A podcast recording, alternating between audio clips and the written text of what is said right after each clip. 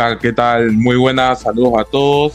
Eh, bienvenidos a un programa más de la prórroga, el programa diario que hace Bitácora Deportiva para esta Copa del Mundo Qatar 2022 y donde vamos a comentar un poco de lo sucedido en la jornada del día de hoy y también comentaremos un poco lo, que será la previa el día de mañana. Eh, soy JC, en esta ocasión me acompaña Jesús Pinto. ¿Qué tal Jesús?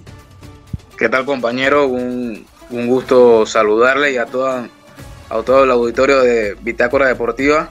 Nada, eh, feliz de estar con, con ustedes y comentar sobre la, la sorpresa que han habido en esta, en esta nueva jornada de mundialista, donde una Costa Rica cayó muchas bocas hoy. Así es, así es. Seguimos con las sorpresas en este mundial. Eh, pero también hay que saludar a nuestro compañero Jesús Paneso. Buenas, buenas compañeros. Sí, de verdad que, como mencionan ustedes dos, demasiadas sorpresas en este mundial. Eh, hoy se dieron dos resultados por ahí que, las personas no se esperaban y también se tuvo un partido de alto nivel, hablando puntualmente de la España-Alemania, así que podemos hablar de, eso y de mucho más. Claro que sí, claro que sí. Eh, bueno, completado el día 8 de esta Copa del Mundo 2022 y ya como mis compañeros eh, comentaban, eh, muchos se levantaron con, con la primera sorpresa del día que fue la victoria 0-1 de Costa Rica sobre Japón en el estadio Ahmad Bin Ali y una victoria que prácticamente nadie se esperaba. El gol de, lo, de Costa Rica lo termina anotando Kirchner, Fuller eh, cerca de, del minuto 81 eh, en una jugada que terminó siendo el, el único remate que hizo el, conjunto Tico en, el partido, ya que eh, prácticamente salió eh, con, su, con este esquema defensivo que al final, en la eliminatoria de CONCACAF, fue la que le dio ese boleto para, para disputar el repechaje y a la postre estar en la Copa del Mundo. Paneso.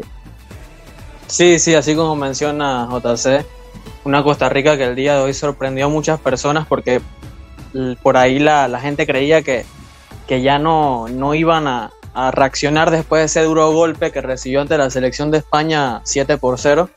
Y la verdad, yo en lo personal también pensaba lo mismo, pensaba que Costa Rica más que todo por el golpe iba a, a flaquear contra la selección de Japón que, que sí había tenido una buena presentación ante la selección de Alemania y más que todo por eso es que, a las personas les sorprende, por las dos primeras presentaciones de, la, de las dos selecciones en la, primera, en la primera jornada. Una Costa Rica que así como mencionas salió a defenderse. De hecho, ese disparo que mencionas de, Fuller no solamente es el, primer disparo que, que, hacían en el partido, sino que también es el primer disparo que, que hacían en toda la Copa del Mundo, teniendo en cuenta que contra la selección de España no habían disparado al arco. Entonces por ahí bastante efectividad para la selección tica y consiguen tres puntos de oro que les permiten soñar más allá de tener un, una, una cantidad de goles importante en contra, teniendo en cuenta esos siete goles que recibió de, la Furia Española. Sí, así mismo es. Eh, importante lo que destacas de que sí, es el primer tiro eh, de este equipo de, Costa Rica al arco en, lo que va al Mundial. Y bueno, efectividad 100%, como comenta, porque termina haciendo el gol, termina haciendo lo que le da los tres puntos. Súper necesaria esta victoria para, para Costa Rica, pero también fue bastante necesaria la intervención de Keylor Navas en este partido, Jesús Pinto. Sí, un Keylor Navas que, que siempre es determinante no solamente con, sus atajadas, sino también con, ese liderazgo para mantener a su, a su defensa concentrada. Y, hoy una Costa Rica que se puede decir que se encontró con, sí misma. En la eliminatoria pasó lo mismo, ¿no? Eh, la dábamos por muerta, eliminada, y se encontró con sí misma nuevamente y pudo clasificar a, al Mundial. Hoy pasó lo mismo, así que eh, ahora le toca a una selección alemana que vendrá con, con, con sangre en los ojos a una Costa Rica que a pesar de esta victoria, eh, en lo anímico puede fortalecerla también. Correcto. Una Costa Rica que muchos pensaban que hoy ya se despedía de su posibilidad de poder clasificar a octavos de final. Finalmente llega a la tercera jornada de este grupo E, eh, con posibilidades, bueno, un poco complicadas, pero todavía tiene las posibilidades que, quién sabe y nos da una sorpresa más en este mundial. Vamos a escuchar lo que dijo eh, Luis Fernando Suárez luego de la victoria de, del equipo Tico. Creo que lo más importante y en mucho es eh, eh, la capacidad que tiene este equipo, estos jugadores, estos muchachos de, de, hacer cosas como las que hicieron hoy. Yo no puedo hablar hoy de la parte táctica, en la parte estratégica. Yo creo que eso habrá otro momento.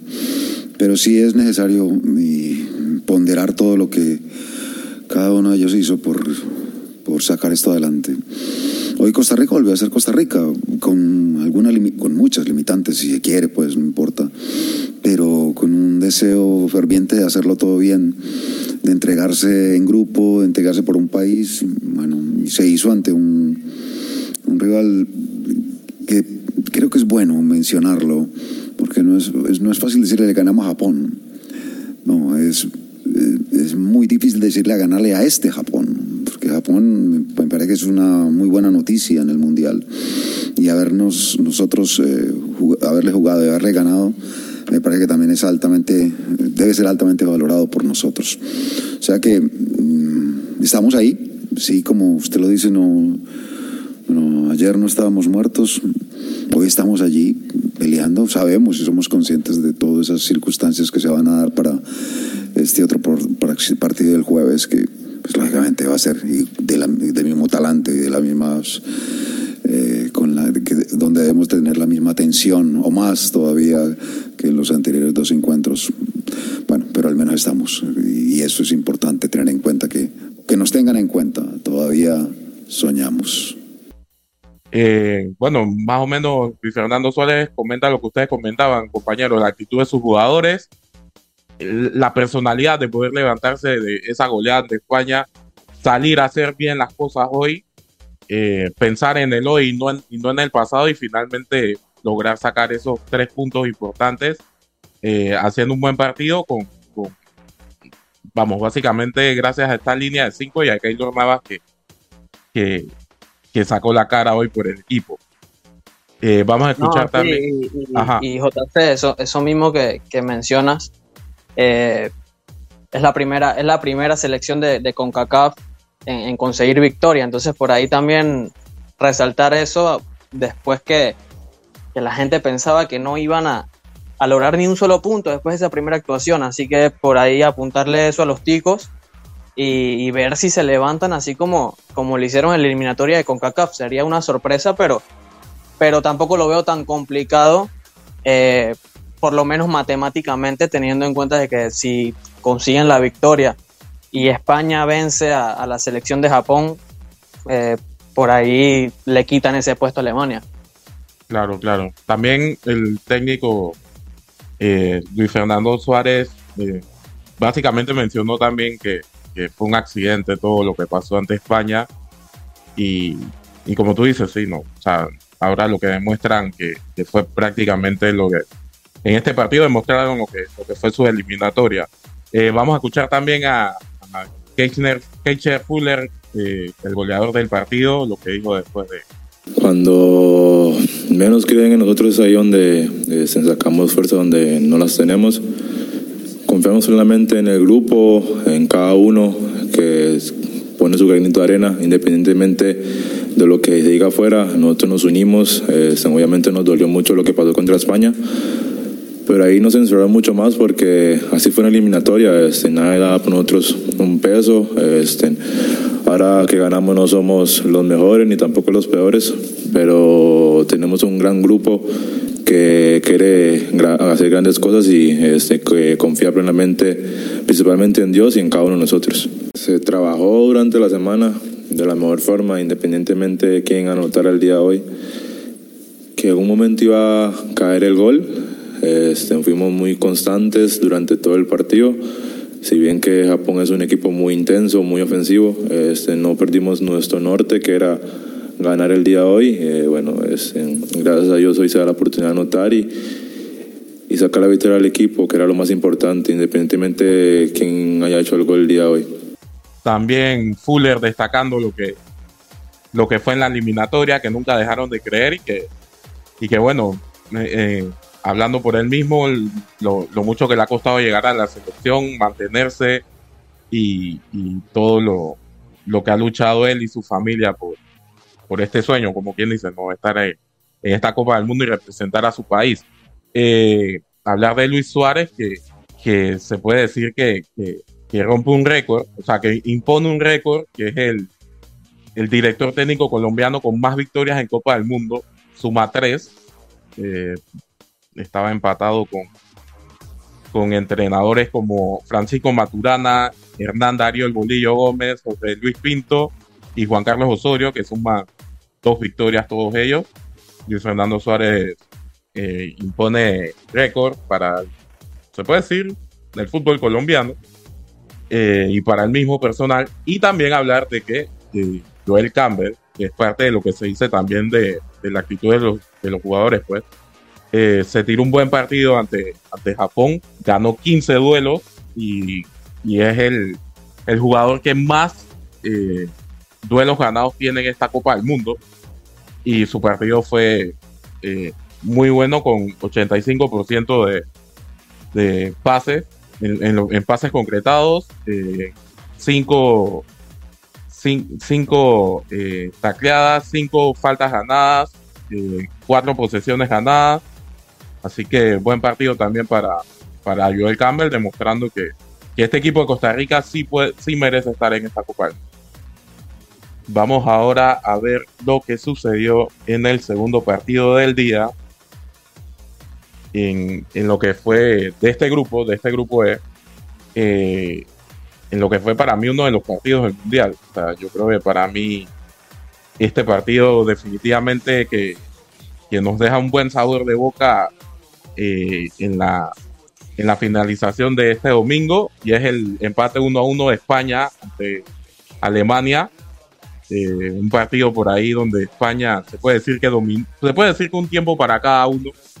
Eh, España por ahí quizás tuvo para hacer más goles en esa primera parte, pero finalmente el gol llega con la entrada de Álvaro Murata en el segundo tiempo, al minuto 62, adelanta a los españoles y Niklas Fulkrug, eh, al minuto 83 pone el empate definitivo. Eh, Fulkrug, que al final también es uno de los que entra de cambio. y eh, básicamente en una jugada ahí le quita la pelota a luego de que la había robado al español y saca un trayazo cruzado para vencer a, a Unai Simón. Y Alemania también tuvo para llevarse la victoria en este partido, pero al final queda uno a uno y, los alemanes se dan con un buen sabor de boca de haber remontado a este equipo de España y de todavía mantenerse dentro de las posibilidades de clasificar, porque si hoy Alemania perdía, se despedía de este mundial. Jesús Paneso. Sí, sí, así como mencionas, Alemania sí, si perdía, no, no matemáticamente estaba fuera porque Costa Rica le había dado esa tranquilidad de quitarle los puntos a Japón, pero sí va a ser bastante complicado por el tema de, los goles de, diferencia, tal vez. Eh, eh, iba a tener que, por ahí anotar más goles en, el partido contra Costa Rica, pensando en que, en que Japón eh, por ahí le podía competir por el segundo lugar. Así que mm, ahorita mismo los alemanes dependen de ellos mismos y por eso creo que, como tú mencionas, se van con un buen sabor de boca. Ahora, algo que me llamó bastante la atención es en las dos alineaciones titulares. Habían cinco jugadores del FC Barcelona por España y habían cinco jugadores del FC Bayern Múnich por la selección alemana. Y como ya todos sabemos, se ha marcado en los últimos años una, una tendencia entre estos dos equipos de Bayern y, Barcelona favorable a los bávaros y en esta ocasión no se ve. Es más, yo creo que España se vio bastante superior a la selección alemana. Así que por ahí exponiendo un poquito a Xavi Hernández, Luis Enrique, porque el funcionamiento que está teniendo la selección española es bastante de admirar. Tiene movimientos muy rápidos, con pelota y sin pelota. Tiene jugadores muy jóvenes que, que, son capaces de cargarse un equipo al hombro. El tema de Gaby, Pedri, Ferran, todos son jugadores que, que, que por ahí uno decía que, podían tener cierto nivel de, inmadurez en este mundial, pero están demostrando que, la camiseta de la Furia Roja no les ha pesado.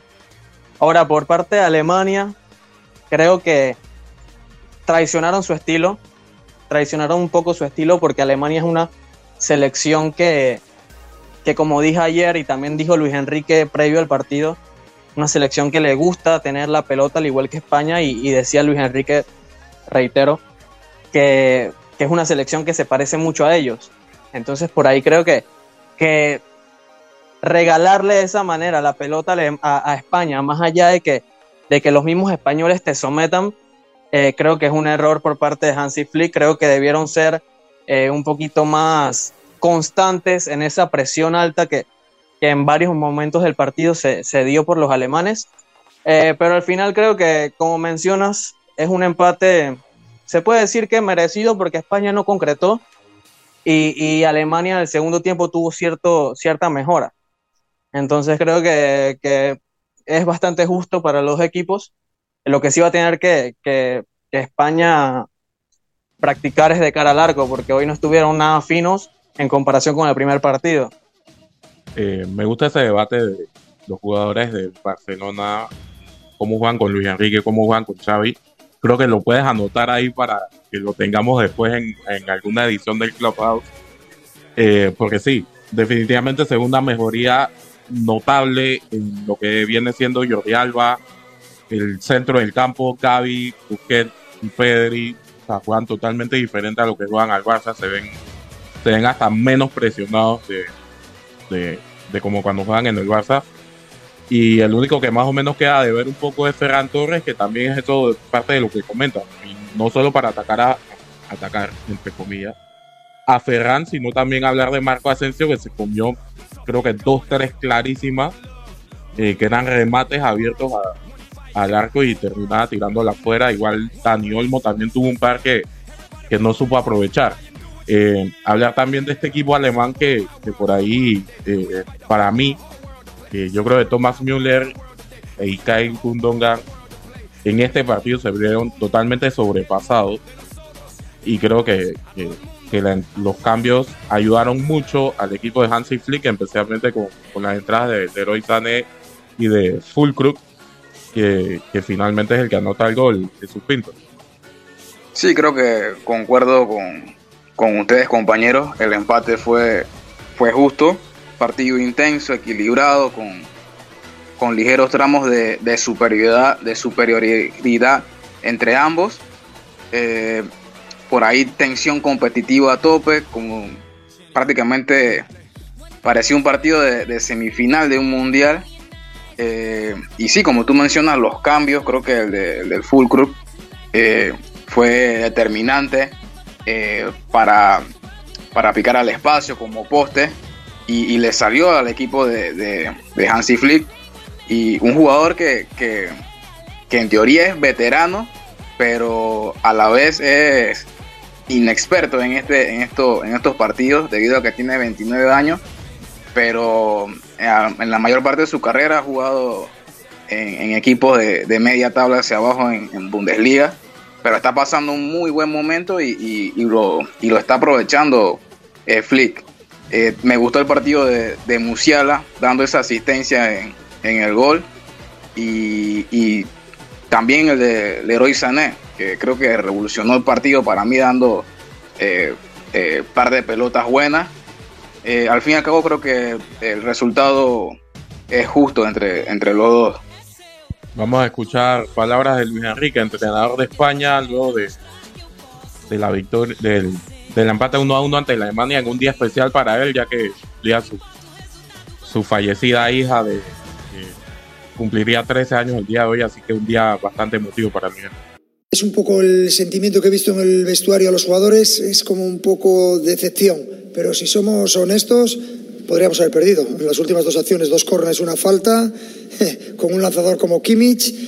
Mm, o sea que creo que el resultado es justo y, y podríamos haber ganado y hemos tenido la oportunidad de sentenciar. Para mí la jugada clave, no sé si lo he comentado antes en una respuesta, ha sido la jugada de Marco, la jugada que hemos hecho que Marco Asensio con el 1-0 ha tenido al borde del área un disparo que ha chutado de primeras, le ha botado un poco y se le ha ido arriba. Un jugador con el chut que tiene Marco, si, hacemos, si hubiéramos hecho el segundo, habría sido eh, importante, yo creo que decisivo. Pero, repito, satisfecho con el resultado, Alemania es una potencia, nadie, nadie se atreve a descartar a Alemania para ganar este mundial y nosotros hemos competido de tú a tú.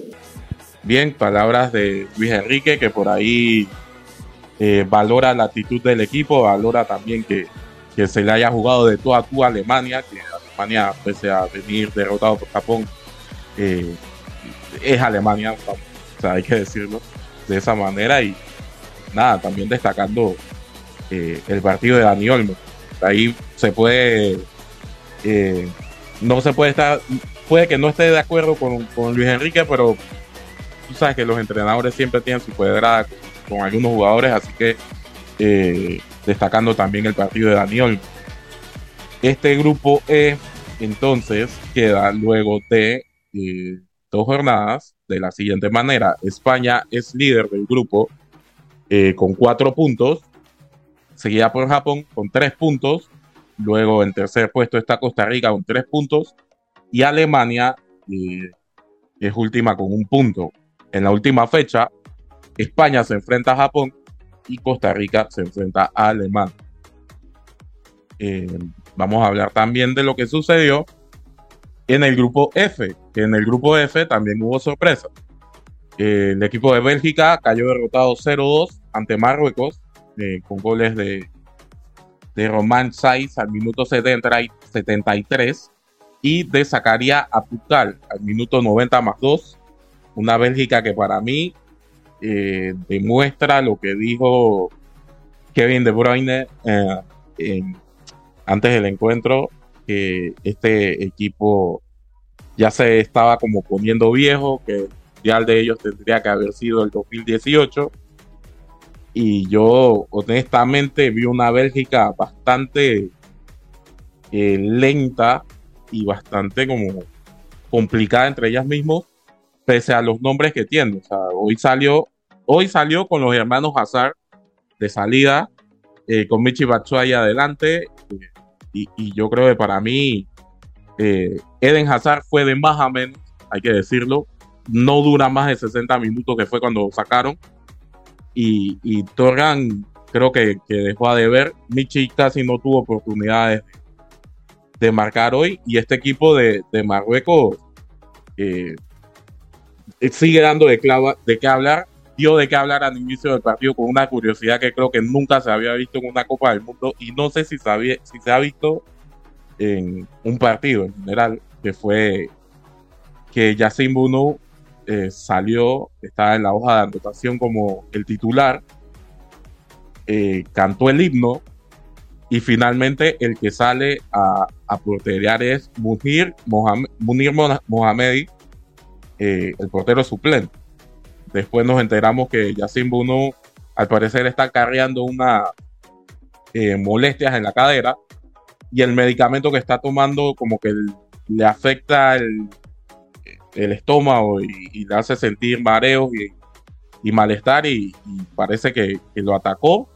El mismo Yacine Bruno me lo escuché en una entrevista y, y mencionó que él habló con el árbitro y, preguntó si afectaba de alguna manera que, fuera cambiado antes del inicio del partido. El árbitro le dijo que no, que si no se sentía bien podría realizar el cambio sin ningún problema y fue lo que, lo que terminó haciendo el, entrenador Wally para y, bueno eh, incluso Munir fue fue figura en este partido, eh, Jesús Panés. Ya yo había seguido al equipo de Marruecos en, la primera jornada eh, y me pareció un equipo que, creo que hice el programa contigo, JC, creo que lo mencioné, que, me pareció un equipo que tenía dema, demasiadas armas, sin embargo no, no las había sabido aprovechar. El día de hoy es todo lo contrario.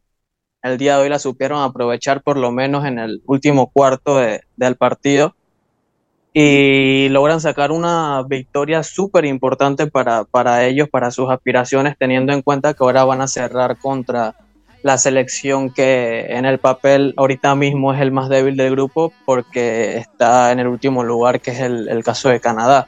Así que por ahí las matemáticas le dan, sacándole un punto al equipo de, de, Croacia y ahora sacándole los tres puntos al equipo de Bélgica.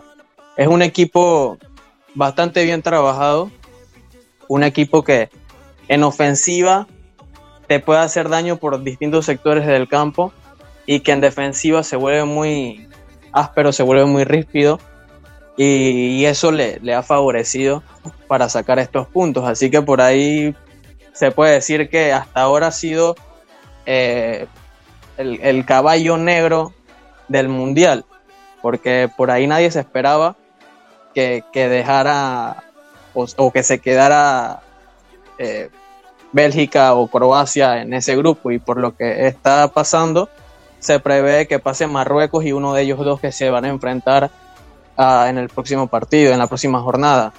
Entonces por ahí bien por los marroquíes, bien por, por Hakimi, bien por Munir, bien por Bono, bien por, por todas esas figuras que, que tienen y han, y han edificado un grupo realmente que tiene para complicarla cualquiera.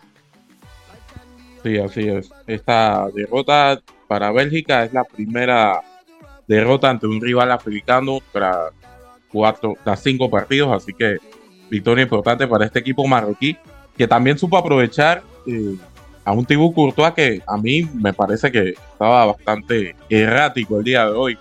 Sí, un Courtois eh, irreconocible, eh, pero no solo él, creo que De Bruyne estaba irreconocible eh, y una Bélgica que para mí fue, fue muy pobre lo que demostró hoy y ya había dado esos síntomas ante, ante Canadá, pero y una Marruecos que aprovechó esa, esa, ese mal juego de, de Bélgica, eh, un Sillek, eh, un Boufal, eh, que fueron fundamentales en el partido de hoy. Además también en, en, la zona defensiva, el defensor de, del West Ham United, eh, Nayes Awert, que, que, dio un partido sensacional también en, en, la parte defensiva. Para mí ha sido uno de los mejores defensas en lo que va de, del torneo. Eh, al fin y al cabo, eh, yo creo que Bélgica, no sé si le vaya a alcanzar para, para pasar eh, a la siguiente ronda. Y jugando así, ni de octavos. Sí, definitivamente. No, sí, como, como, menciona Jesús, no, eh, disculpa JC, vale, que vale. una Bélgica totalmente irreconocible eh, con, desde que está con Roberto Martínez. De hecho, eh, si no me fallan, si no me falla la memoria, este sería apenas la segunda derrota de, de Roberto Martínez al frente de la selección de, de, Bélgica en mundiales. Había tenido, o sea, hubiera, había tenido un buen paso por mundiales y sola, solamente había tenido esa, esa eliminación ante la selección francesa en, Rusia. Entonces, por ahí, Bélgica ahorita, ahorita sí está mostrando bastantes deficiencias y no, no, no contra, contra selecciones candidatas. Porque Canadá no era candidata ni siquiera a, a, pasar de grupo, tal vez se le tenía cierto respeto por lo que se venía haciendo, pero Canadá superó a Bélgica por completo y el día de hoy se ve superada por un Marruecos que, que por más que tenga un equipo para complicarla cualquiera, no es candidato. Entonces, por ahí, bastante irreconocible la, la número dos del mundo, porque hay que recordar que, hay que, recordar que Bélgica es la, la selección número dos del mundo y en, en, el ranking FIFA y tuvo mucho tiempo ubicada en, en, en, el ranking número uno. Así que por ahí sería la decepción del mundial, se puede decir. Sí, yo Otra diría cosa... que... Ajá. Sí, disculpa, JC. Otra cosa que, que, que mencionaste JC al principio, los comentarios de, Kevin De Bruyne, ¿no? Y también dan esos síntomas de que el vestuario no anda bien. Sí, eso era lo que iba a comentar, que, también ahí eh, lo que pareciera es que el vestuario no está nada bien, pero creo que también es parte de la frustración que tiene este equipo, eh, porque, o sea, yo creo que definitivamente se ve que, que no está pasando por que, muchos jugadores que son titulares en este equipo no están pasando por su mejor momento futbolístico y hay que decirlo, tampoco físico. Porque, eh, ayer casualmente en rueda de prensa le preguntaba a Hazard que por qué estaba tan, tan subido de peso y Hazard decía que no, que estaba igual de, peso que siempre. Así que, eh, no sé, quizás todo esto puede estarle jugando en contra también mentalmente a, este equipo de Bélgica, que como dijiste, Paneso, eh, puede ser una de las decepciones de, esta Copa del Mundo. Eh, y bueno, por ahora en, este grupo F, que es un grupo que ya está bastante complicado, ahora le tocará jugar frente a una Croacia, eh, una Croacia que hoy sacó una victoria importante y aquí digamos lo que, lo que viene siendo el cuarto partido de, del día de hoy. Eh, una Croacia que supo remontar el gol de Afonso Davis al minuto 2 para mí un golazo con esa velocidad que tiene Alfonso Davis, aprovecha y, remata de cabeza, pero eh, André Kramaric, eh, Marco Olivaya marcaron esos dos goles que, le dieron la vuelta antes del descanso para Croacia. Eh, luego Kramaric marca de nuevo y Dobro Mayer termina poniendo el 4-1 definitivo, que creo que el 4-1 termina siendo mucho castigo para este equipo de Canadá, pero la subcampeona del mundo se levanta de, ese empate ante, ante Marruecos y dice, eh, yo estoy aquí, eh, no se olviden de mí y ya prácticamente tiene, tiene, se puede decir que tiene un pie en, octavos de final. Sí, así como mencionas, JC, de verdad que la, la selección de Croacia había dejado, no sé, un mal sabor de boca después de ese partido contra el equipo de Marruecos en la primera jornada, porque eh, como lo dijimos en su momento, fue uno de los partidos más aburridos eh, que por lo menos yo he llegado a ver en la Copa del Mundo. Sin embargo, hoy sí despertaron, hoy anotaron cuatro goles, más allá de que empezaron perdiendo después del primer gol de, Canadá, eh, todo, el todo el partido fue, fue del conjunto croata. Y la verdad, bastante interesante este, este equipo, porque eh, si bien no tiene un, delantero top de, primer nivel, eh, por ahí tiene delanteros que sacan la cara por el equipo y que, que, si bien no son top por nombre, son jugadorazos. El caso de Kramaric, eh, hoy anota doblete y me sorprendió mucho. Un jugador que de cara al arco te, puede resolver y es, es, bastante versátil. Y Luquita Modric, hoy, hoy creo que, que volvió a su nivel. Eh, no estoy diciendo que no haya estado en su nivel en los últimos, en los últimos tiempos, pero creo que en el primer partido sí quedó bastante de ver y hoy, hoy sí, se, sí se notó bastante injerencia de su parte en el resultado. Creo que, fue fundamental. El caso de Perisic, Brozovic, Kovacic, o sea, los que estuvieron en, en, el, en el Mundial pasado, eh, con la combinación de, estos nuevos jugadores que vienen llegando, que lo están haciendo muy bien, eh, creo que han respondido, han respondido muy bien y, hoy demuestran que, que tienen para, para trascender en el Mundial. por ahí creo que la selección de Canadá es bastante injusto que se encuentre eh, eliminada después de que de que se veía un buen trabajo por parte de John Herman y por parte de los jugadores, eh, más que todo en ese primer partido ante la selección de Bélgica. Eh, por ahí eso, eso me llama bastante la atención, que Bélgica jugando espantoso tiene posibilidades de avanzar todavía. Y Canadá que puede que no lo haya, no lo haya pasado tan mal en cuanto a fútbol, eh, ya está eliminado. Entonces por ahí bastante injusto eso pero creo que al final lo que les pesa al equipo canadiense es la, inexperiencia mundial, es esos 36 años de no, haber, de no haber llegado a una Copa del Mundo. Al final pesan, siempre pesa eh, eh, los, los, torneos importantes, los torneos grandes como son la Champions, como es el Mundial, siempre le pesa a, esos novatos o, inexpertos y, y, siempre los equipos con jerarquía terminan por ahí resolviendo de una u otra manera. Así que por ahí eso es lo que puedo destacar de este partido.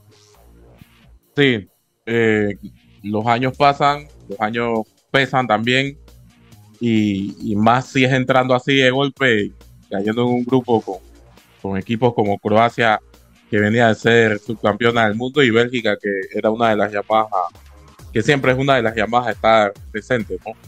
Eh, yo creo que, este equipo de, Croacia eh, creo que, quiso imponer eh, eso de que es subcampeón del mundo y, saber decir que, estaba ahí y también quiero destacar el partido de, del central Josco Gardiol, que se tiró un partidazo para mí.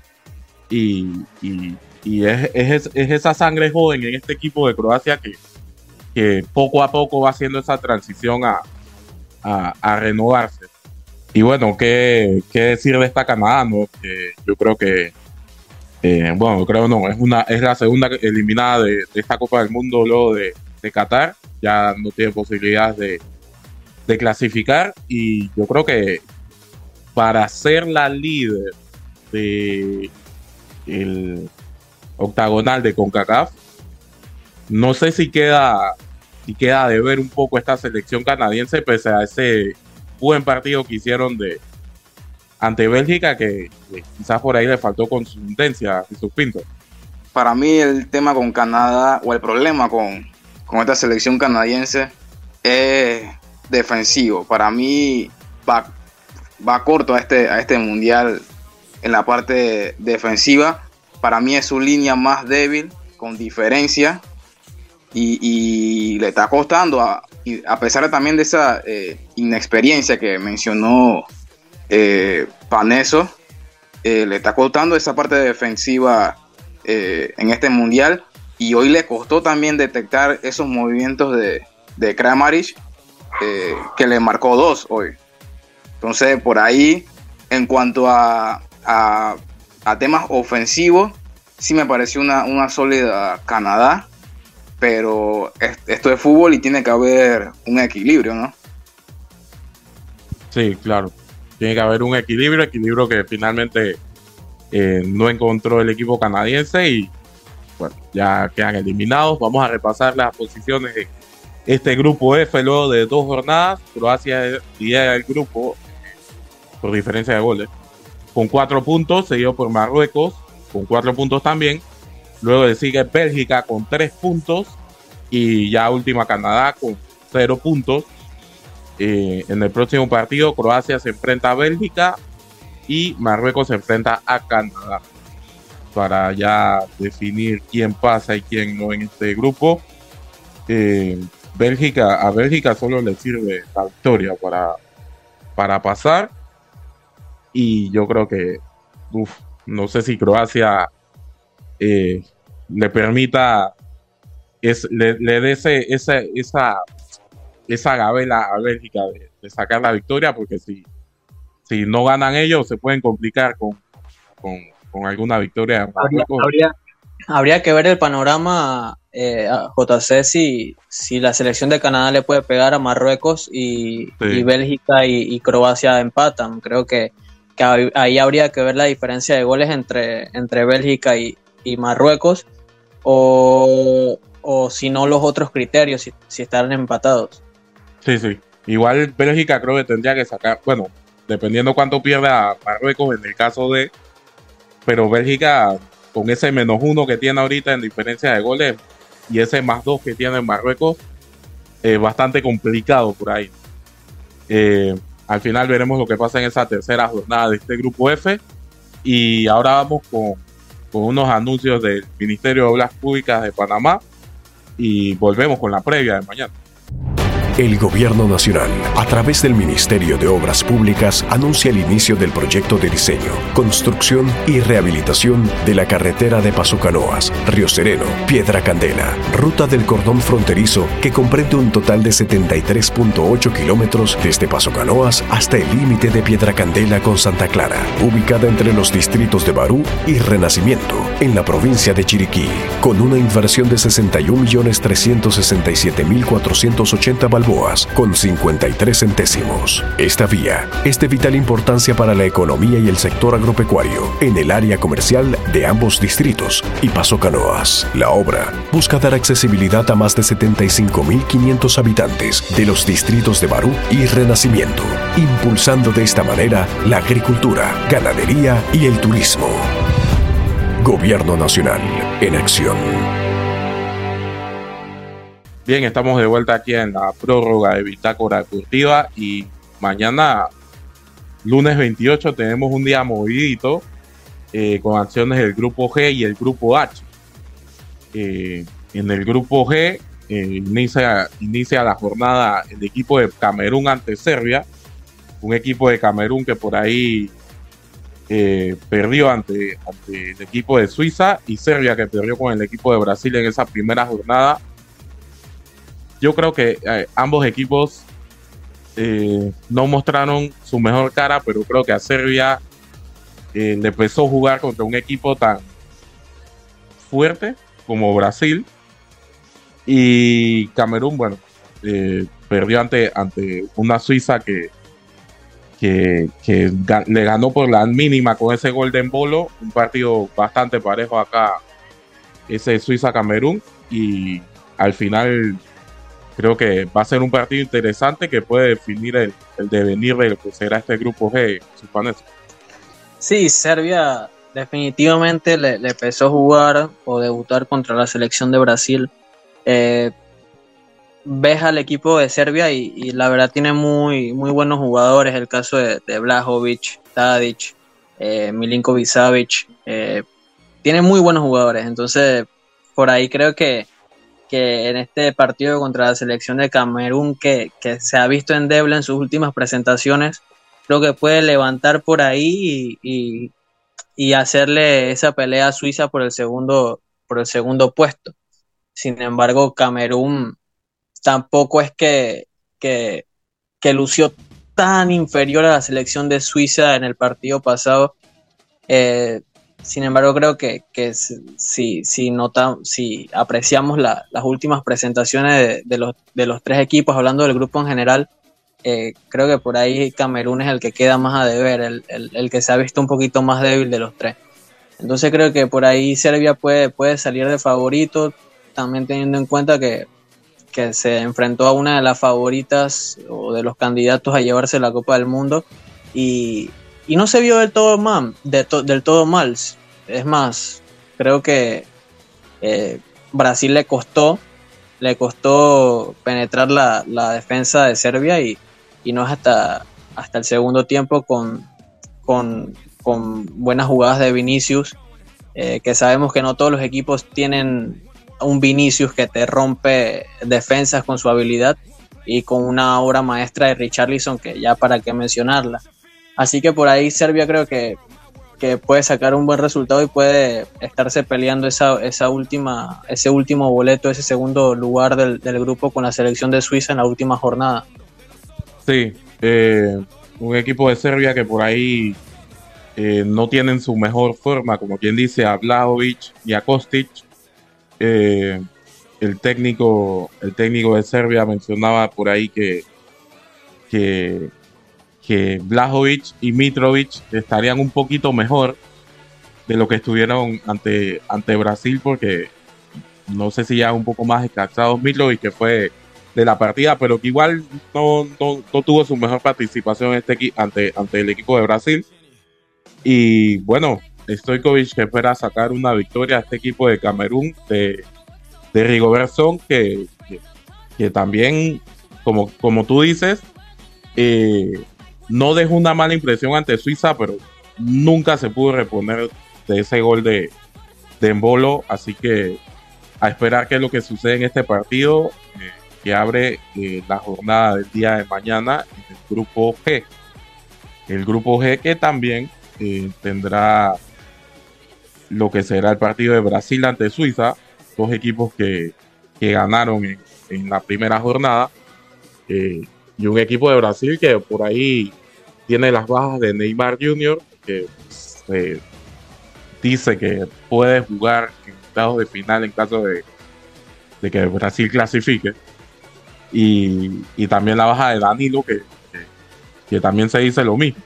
Lo único que, eh, no sé si fue el día de ayer o el viernes, Neymar subió una foto de su tobillo y wow, estaba bastante hinchado ese, ese tobillo de Neymar. Así que a esperar si, si finalmente puede, puede recuperarse para unos posibles octavos de final. Aunque este Brasil definitivamente que, que tiene bastante poder ofensivo para poder afrontar esta ronda de grupos y, y yo diría que también hasta, hasta unos posibles octavos de final de sus pintos. Sí, yo creo que aquí todos estamos de acuerdo que para este partido Brasil es claramente favorita para llevarse eh, no solo el partido, sino el, el, grupo, ¿no?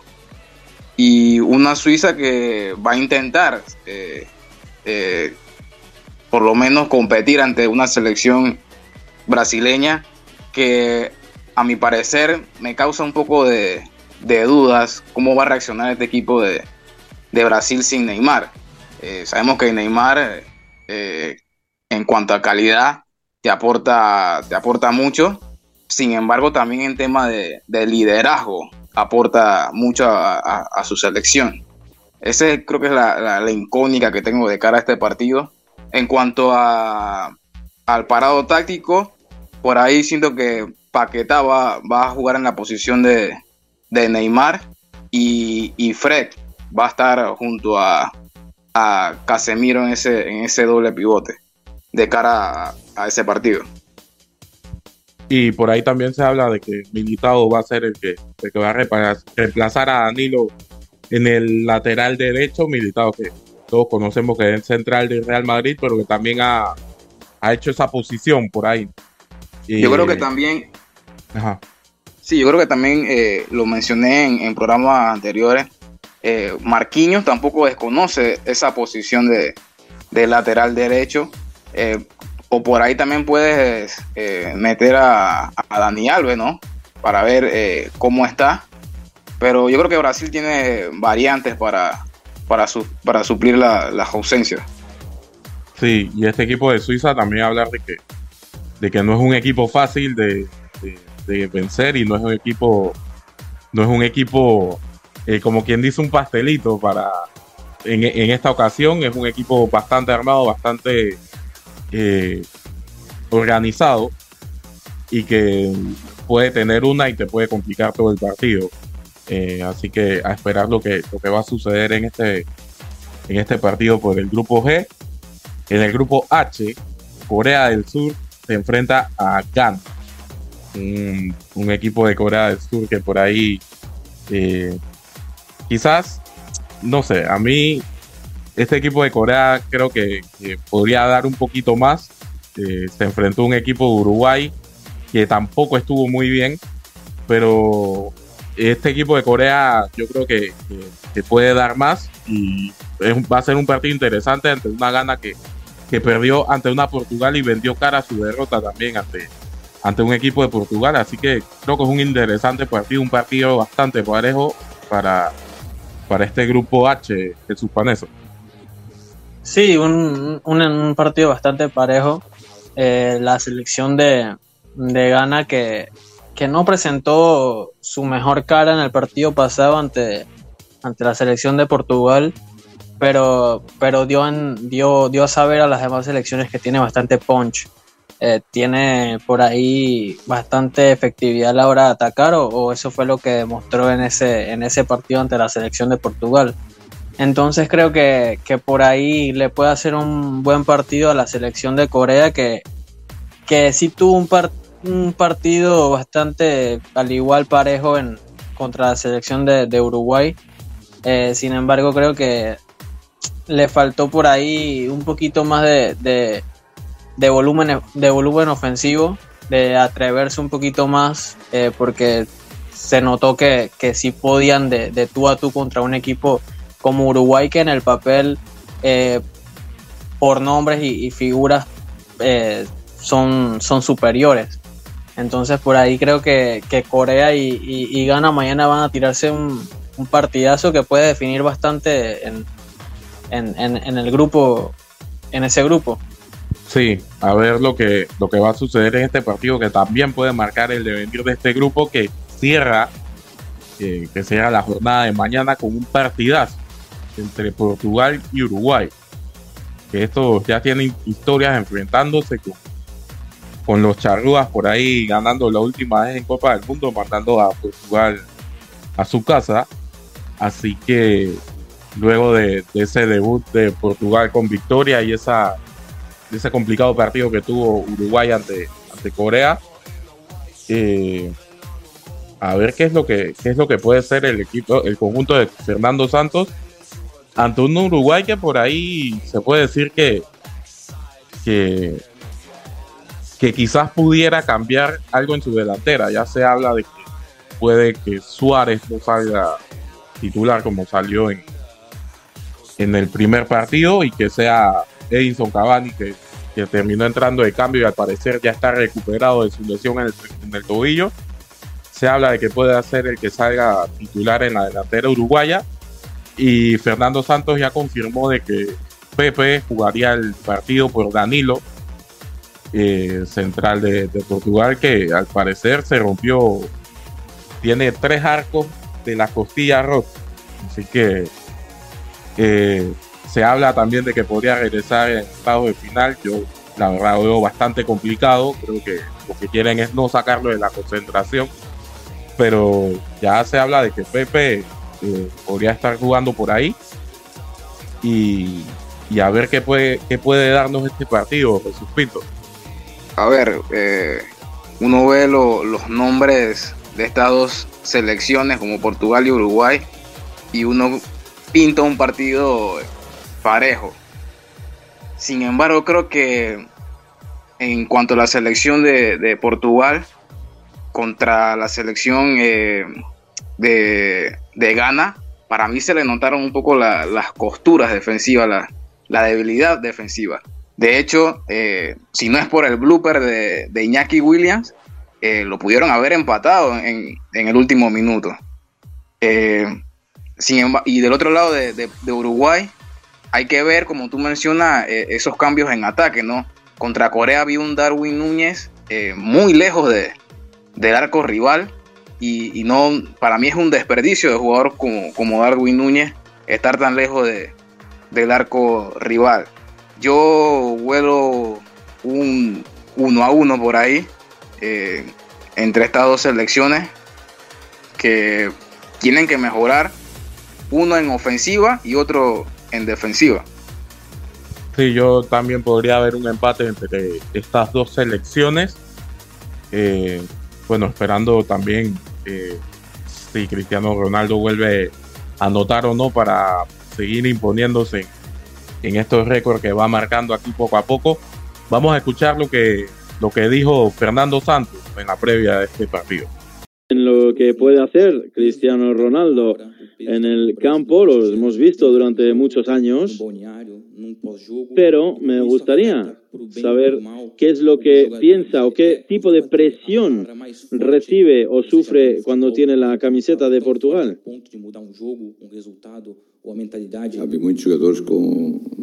¿Cree que ¿Cree que puede hablar con él para intentar motivar? ¿Cree que puede que él podría cambiar ese partido, marcar la diferencia? Sí, por supuesto. Nosotros intentamos motivar siempre al, a la selección, pero eso pasa con varios jugadores, no solo uno. Es verdad que hay unos con unos más que con otros. Eh, y tenemos que gestionar también eso, sobre todo con los jugadores de clase mundial, lo podemos decir de alguna manera. Pero eh, cada uno luego se ve de una manera distinta. Tenemos jugadores que son más extrovertidos, tenemos uh, jugadores más cerrados de mente también. Pero tenemos que ver cómo trabajar como grupo. Independientemente de la personalidad de cada jugador, pues eh, hay un equipo, hay jugadores que bueno que son tímidos, hay jugadores más extrovertidos, más introvertidos. Otros que piensan o tienen características que son como las de un seleccionador, por ejemplo, y hablando de Cristiano Ronaldo, le conozco desde hace muchísimos años, desde que eh, fue desde que tenía 19 años. Tenemos otros jugadores que tienen la misma o comparten ese tipo de personalidad. Es un líder que ha ido creciendo, ganando experiencia. Y por supuesto, esto es muy importante. Pero también tenemos que tener en cuenta otros jugadores, no solo Cristiano Ronaldo. Bueno, Fernando Santos, ahí que, que decía que jugaría Pepe, también hablando sobre Cristiano Ronaldo y, su influencia en el camerino, es algo que le han estado preguntando durante todo el mundial eh, sobre Cristiano Ronaldo, así que es un tema del que no puede escapar. Y también señalando y recordando ese partido en el, en el 2018, donde Uruguay eh, por ahí los elimina y, y, que dice que pese a los cambios que, ha tenido este equipo uruguayo sigue siendo un, equipo muy peligroso. Vamos a escuchar también a Bernardo, Bernardo Silva, que dijo unas palabras antes de... Eh, bueno, creo que es un tema bueno de mala suerte, eh, sobre todo eh, para este partido de Uruguay. No tenerlo con nosotros es algo bueno bastante triste. Como he dicho, tenemos todas nuestras armas disponibles para intentar jugarle de tú a tú a cualquier otro equipo. Danilo nos ha ayudado mucho, nos da mucha pena que esté lesionado, pero también es una oportunidad para un compañero, ¿no? Para que pueda coger su sitio y mostrarse también. pero es verdad que Dalino, aparte de ser un gran jugador, es un gran, una gran persona, muy importante para nosotros. Sobre el partido frente a Uruguay no sabemos muy bien qué esperar, porque Uruguay tiene eh, un punto no sabemos si van a salir al ataque, si van a presionar arriba desde el inicio, eh, si nos van a dejar tener la iniciativa con balón. Es un, equipo diferente al de Ghana, eso no hay duda. Pero estamos preparados para cualquier situación. Es un equipo que puede intentar arriesgar un poco más en la segunda parte, por ejemplo, porque van a necesitar los puntos para intentar eh, llegar a octavos de final. Así que creo que perder este partido sería muy peligroso para nosotros, eh, para ellos, perdón, y les daría muy pocas opciones. Entonces son muy peligrosos y tenemos que intentar reaccionar de la mejor manera posible frente a ellos. Bernardo Silva que, comenta de, también de, Uruguay y de, ese partido en el 2018. Yo siento que es algo que tiene muy marcado en Portugal este partido ante, ante Uruguay y vamos, eh, yo creo que va a ser, se lo van a tomar como una revancha también. Eh, vamos a escuchar ahora lo que dijo eh, Diego Alonso, entrenador uruguayo, sobre lo que, se, lo que será este partido. Y, con respecto al partido, quizás no es el, más deseado porque hubiéramos encantado, nos hubiera encantado ganar, pero mm, nosotros no, no minimizamos ni despreciamos el resultado que obtuvimos, ni tampoco subestimamos al rival. No subestimamos ni, el, rival ni el resultado. Ya hemos visto en, esta edición de la Copa del Mundo la paridad que hay, lo que le sucedió a Argentina, lo sucedió a Alemania y así eh, sucesivamente, lo que le costó a, Portugal también ganar la gana. Entonces, de ninguna manera nosotros subestimamos ni, a los rivales que nos enfrentamos, ni, ni siquiera el, el, resultado que obtuvimos. Es verdad que nosotros nos hubiera encantado ganar, porque para eso estamos acá, para poder ganar partido y poder este, tener la, ilusión intacta de, poder conseguir este, lo máximo, pero por otro lado sabemos que es competencia y que en la competencia uno debe dar lo mejor de sí y a veces haciéndolo bien o haciéndolo mal, uno sabe que, cualquiera de estos resultados pueden, pueden suceder. Yo creo que todos los partidos son historias distintas. Por lo menos así lo siento yo por más que te enfrentes en el mismo, en la misma competencia por segunda vez, no creo que tenga este, que sea igual. ¿no? Creo que cada partido, vuelvo a repetir, es una historia diferente. Eh, ellos tienen, lógicamente, un muy buen equipo, además de todas las individualidades que tienen, pero tienen además un muy buen equipo con un entrenador eh, contrastado que ha sabido ganar con ellos también, que hace muchísimo tiempo que están juntos y eso los hace, lógicamente, muy peligrosos. Pero por otro lado, también nosotros tenemos nuestro, nuestros argumentos, nuestras armas, nuestras eh, virtudes como equipo que también nos hacen, eh, también nos hacen peligrosos. Diego Alonso de, que habla que, que me parece interesante eso que dice de que, de que siempre pone a los que tiene a los que ven mejores condiciones. Yo creo que también esto va un poco ligado a, a las críticas que, que, ha recibido por poner a Luis Suárez y hablando también sobre, sobre que lo importante es el resultado para este equipo de, de Uruguay y que puedan sacar esos tres puntos ante Portugal que, que serían importantes para, en busca de la clasificación. Eh, yo creo que ya con esto cubrimos el día de mañana. Eh, no sé si me recuerdas los partidos de mañana, Paneso, por favor. Sí, claro, claro, claro, JC. En el primer partido de mañana va a estar enfrentándose la selección de Camerún ante la selección de Serbia a las 5 de la mañana. Posteriormente Corea va a estar midiéndose a la selección de Ghana a las 8 de la mañana. El tercer partido será entre la selección brasileña y la selección de Suiza a las 11 de la mañana. Y el partido que cierra la jornada, por ahí el partido más atractivo para el día de mañana sería el Portugal contra la selección de Uruguay.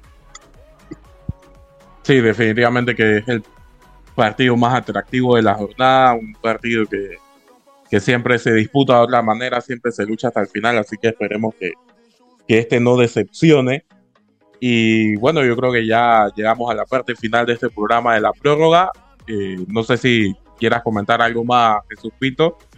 No, creo que hemos acaparado todo sobre esta última jornada y lo que se viene el día de mañana, ¿no? Y con interesantes partidos, como ya mencionamos ese duelo de Portugal-Uruguay, que esperemos que no, no decepcione como, como en, en partidos anteriores y que sea un, un, partido ida y vuelta, ¿no? Y, y, podamos debatirlo el día de mañana. Así es, gracias Pinto. Eh, Vaneso, no sé si quieras decir algo más antes de despedir. No, no, compañero, de verdad que fue una agradable charla con ustedes. Siempre, siempre es eh, bastante agradable compartir sobre lo que pasó en la Copa del Mundo y esperemos que mañana podamos también eh, venir con, todo ese, con toda esa información y todo ese análisis que, que, que podremos presentar de lo que, de lo que vaya sucediendo. Así es, gracias Paneso. Eh, y sí, está mucho de qué hablar todo lo que está sucediendo en estos días de Copa del Mundo y aquí lo tratamos de, de conversar en la prórroga de Bitácora Deportiva Gracias por acompañarnos en la edición de hoy y será hasta el día de mañana. Saludos.